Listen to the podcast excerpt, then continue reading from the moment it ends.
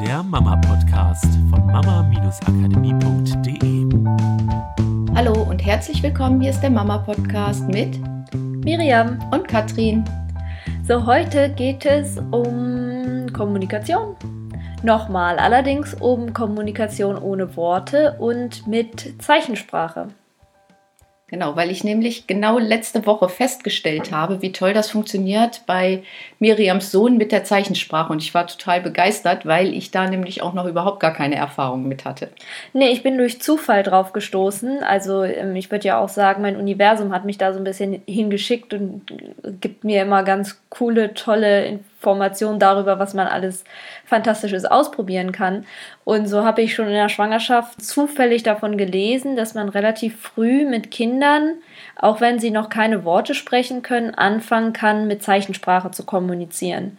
Und wir haben auch jemanden in der Familie, der sowieso auch Gebärdensprache spricht, sodass ich das Thema sowieso auch immer äh, schon spannend fand. Und ja, und habe gedacht, naja, ich habe ja nichts zu verlieren, ich probiere das mal aus.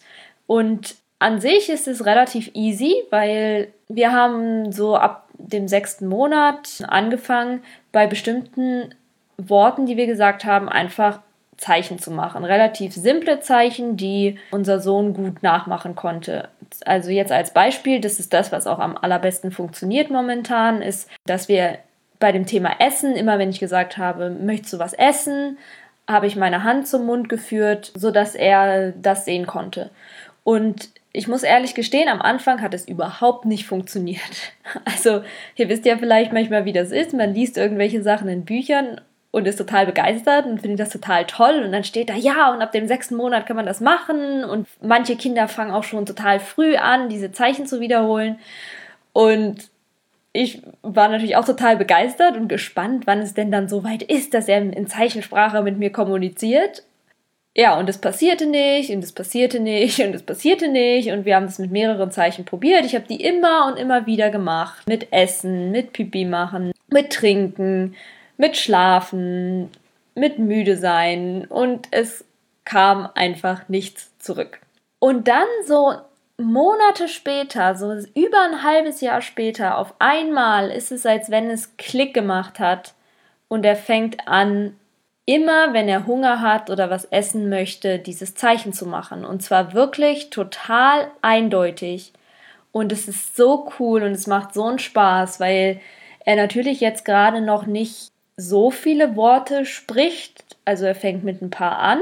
Aber das ist immer noch eher so ein bisschen so, ich übe das mal auszusprechen. Nur mit dieser Zeichensprache kann er so eindeutig kommunizieren, ich möchte was essen. Und es ist für mich so easy, dann genau zu wissen, was er braucht und wie ich dieses Bedürfnis stillen kann. Und das finde ich einfach cool. Und das wollte ich einfach mal mit euch teilen, so als Idee. Weil, ja, ich glaube, letztendlich ist es vollkommen egal, wann man damit anfängt. Ob das Kind jetzt ein halbes Jahr ist oder ob es schon ein Jahr ist oder ob es schon anderthalb ist oder vielleicht sogar auch schon zwei Jahre, kann das einfach eine spannende Sache sein, um das auszuprobieren. Oder vielleicht auch einfach spielerisch. Also muss ja nicht immer was damit zu tun haben mit oh, besser kommunizieren mit dem Kind und es muss unbedingt was lernen und sowas. Ich meine, dadurch, dass wir auch eh in der Familie jemanden haben, der mit Gebärdensprache kommuniziert, das ist eine zusätzliche Sprache, was ich einfach spannend finde und ich habe riesen Spaß gehabt, das auszuprobieren und selber irgendwie ein Gefühl dafür zu kriegen, wie funktioniert denn das mit den Gesten? Also ich muss auch gestehen, dass ich das Gefühl habe, Gebärdensprache, sage ich mal, besser zu verstehen. Ja, und was ich finde, was man ganz gut sehen kann, also äh, Mick macht ja auch das Zeichen, wenn er Pipi muss jetzt. Wir haben festgestellt, wenn er dieses Zeichen gemacht hat, hat er in dem Moment auch oft in die Windel gemacht. Und das finde ich so cool, weil das zeigt ja auch erstmal wieder das Dranbleiben an einer mhm. Sache, weil das erleichtert jetzt natürlich so ein bisschen den Alltag und auch diese kleinen Schritte, die jedes Kind individuell für sich geht. Also jedes Kind entscheidet ja für sich wieder, wann es diesen Schritt geht, das zu nutzen. Mhm. Und wann es diesen Schritt geht, das für sich auch wieder leichter. Das mit dem Essen erleichtert ja auch sein Leben wieder, weil er sofort ein Zeichen machen kann und uns kommunizieren kann, dass er was essen möchte zum Beispiel. Ja, ich achte auch sehr darauf, dass wenn er dieses Zeichen macht, dass ich halt nicht sage, ach wie, schon wieder was zu essen? Ach, ich glaube, du hast keinen Hunger. Sondern dass er dann von mir auch die Rückmeldung kriegt, ah, okay, du möchtest was essen, komm, wir gucken mal, was du essen möchtest und dass er dann auch was bekommt, damit er halt wirklich die Erfahrung macht, wenn ich das kommuniziere, dann kriege ich auch die Rückmeldung, die ich haben möchte, sodass er halt merkt, dass er sein Bedürfnis dadurch stillen kann nach Essen. Genau, und der ganz ja. große Vorteil, finde ich, ist, es ist so klar, auch für das Kind. Wenn es dieses Zeichen macht, dann ist es Essen. Oder wenn es dieses Zeichen macht, dann ist es Pipi. Es ist eine sehr, sehr klare Kommunikation. Während wir, wenn wir mit Worten mit Kindern sprechen, manchmal so viele Sätze sagen oder die Worte anders wählen, sodass sich das so vermischt und für das Kind ein bisschen schwerer vielleicht selber zu kommunizieren ist mhm. dann irgendwann. Das heißt, das Kind greift vielleicht auch mal auf diese Zeichensprache zurück, weil es einfach damit ganz klar kommunizieren kann. Was nicht heißen soll, dass ihr jetzt immer nur sagen müsst, essen, essen, essen, essen. Mhm. Also es soll ja auch die Sprache an sich als großes Ganzes verstehen. Und nur nicht, dass es notwendig ist und ohne geht es nicht. Es ist einfach so eine coole Sache zum Ausprobieren, ne? Genau, so finde ich das auch. Ja, das wollten wir euch diese Woche mitgeben. Ja, und ich finde es schön, dass du nochmal gesagt hast, weil die Frage ist ja auch, nicht alle von euch haben ja Kinder in einem Alter, die noch nicht sprechen. Viele von euch haben ja vielleicht auch Kinder, die schon ein bisschen älter sind und die halt schon super mit Worten kommunizieren können, dass sich daraus halt auch immer wieder noch was anderes rausziehen lässt, weil es stimmt schon, du hast, du hast schon recht, es ist wirklich auch dieses Dranbleiben. Und ich glaube, das ist ein ganz, ganz großes Thema bei ganz vielen Sachen, ob das ist Durchschlafen, ob das ist das Kind will sich nicht alleine anziehen oder es ist morgens immer anstrengend oder es ist abends immer anstrengend oder Essen ist anstrengend.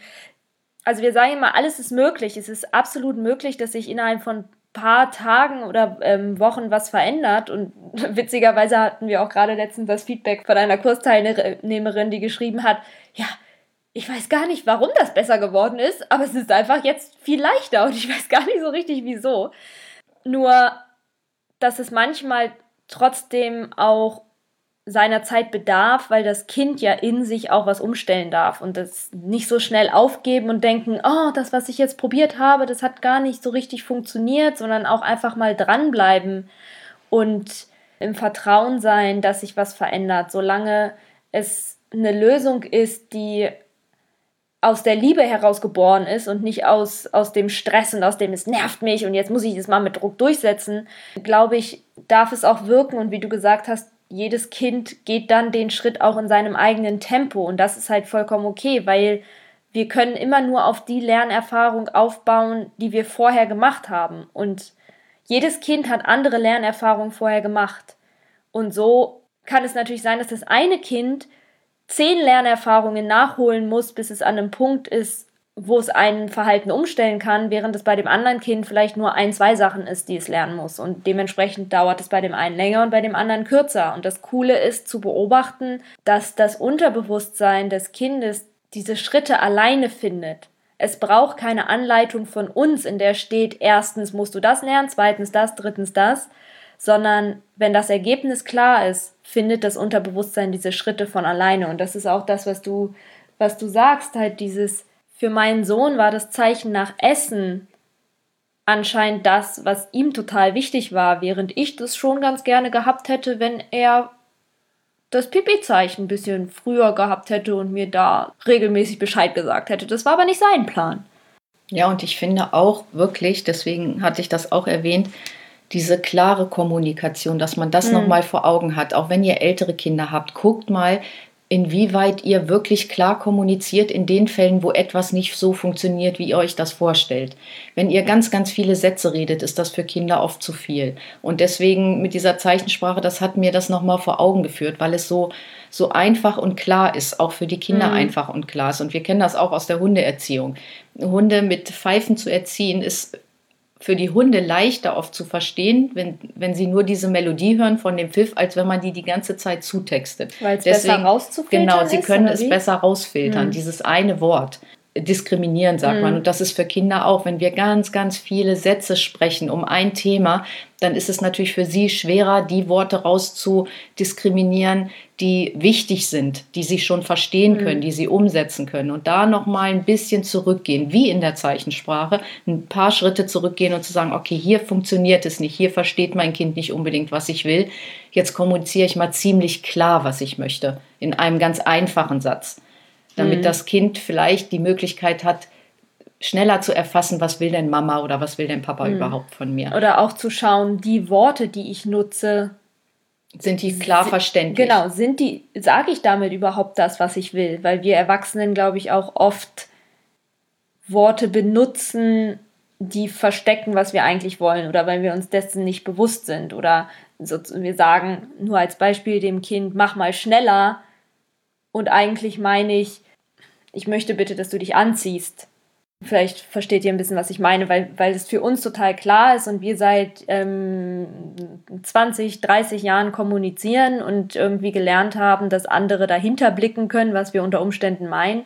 Und so ein Kind da noch nicht so die Erfahrung hat, dass manchmal hinter anderen Worten was anderes steht. Genau, also spielt mal ein bisschen mit der Zeichensprache. Manchmal, das kann man auch gut beim Einkaufen mit älteren Kindern, glaube ich, mal ausprobieren. Bring mal mhm. die Tomaten und ihr überlegt euch vorher ein Zeichen für Tomaten. Das ist ja auch ein cooles sowas. Spiel, oder? Ja, genau. So sich selber Zeichen ausdenken. Ihr könnt euch quasi eure ganz eigene Geheimsprache ausdenken.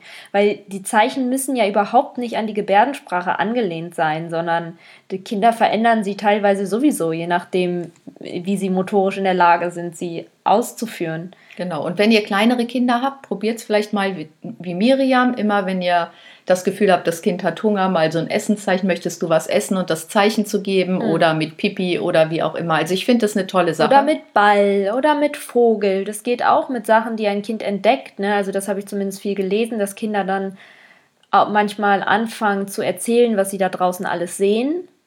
Ich fand es hilfreich mit Sachen, wo ich dachte, da ja. kann ich ihm gut Fragen stellen und da gehen wir in eine Interaktion, ob das Essen ist oder Trinken oder ja, Schlafen. Was immer bei euch so anliegt, ne? Genau. Also seid gespannt, falls ihr Lust habt, das auszuprobieren und wenn nicht, nutzt doch einfach die anderen Tipps aus der Folge.